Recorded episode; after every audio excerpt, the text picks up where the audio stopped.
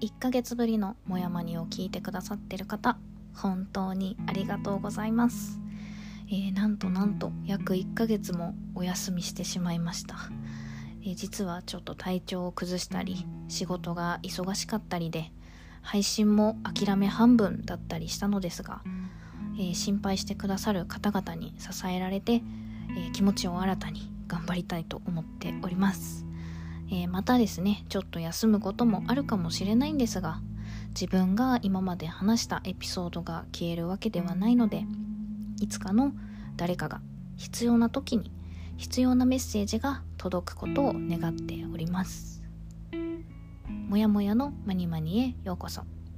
この番組ではちょっと疲れてしまった人ストレスが溜まっている人メンタルヘルスに悩んでいる人そんな自覚はないけれどモヤモヤしているという心に寄り添いあなたの心にゆとりを作るためのお手伝いをする番組です。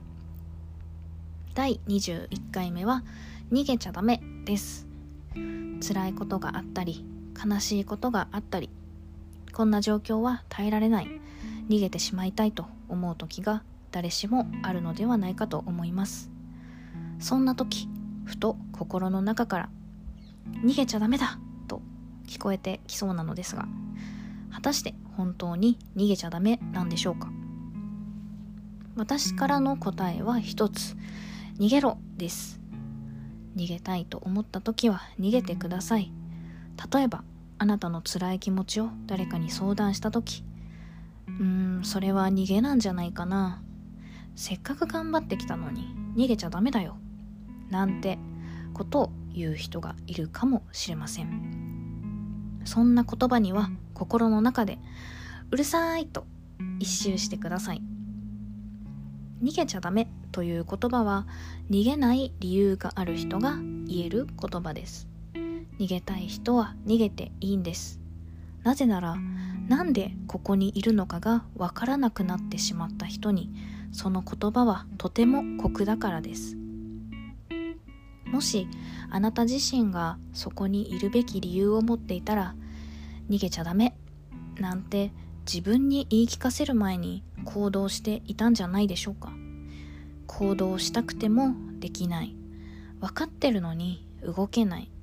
そんな心の葛藤が逃げちゃダメという暗示になって現れるのだと思います。逃げちゃダメという言葉の理由は他人ではなく自分の中に見つけなければならないということです。逃げたいなら逃げていいんですよ。そう言われてあなたはどう思いましたか？悔しいと思ったあなたはきっとまだやるべきことがあるのかもしれないです。一方でずっとそう言ってほしかった。そう思う方もいるかもしれません。そんなあなたはここまでよく頑張ってきました。だからこれからは逃げるという勇気を持ってみませんか？逃げることはきっと恥ずかしいです。かっこ悪いです。でもそれがあなたです。自分自身と向き合ってください。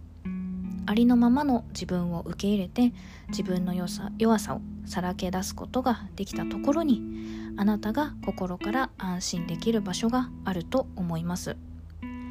逃げることは弱さに見えますが逃げるという決断ができることは強さです。その強さを引き出すのはちょっとした勇気だけですよ。さてあなたのモヤモヤは晴れたでしょうか？もやもやのまにまにでは皆様からの質問やご相談もお待ちしております。概要欄には SNS のリンクも掲載してますのでお気軽にご連絡ください。少しでも参考になったよという方は高評価いただけると嬉しいです。本日は逃げちゃダメだについてお話をさせていただきました。次回のテーマは群れることです。ここまでお聴きいただきありがとうございました。それではまた次回お会いしましょう。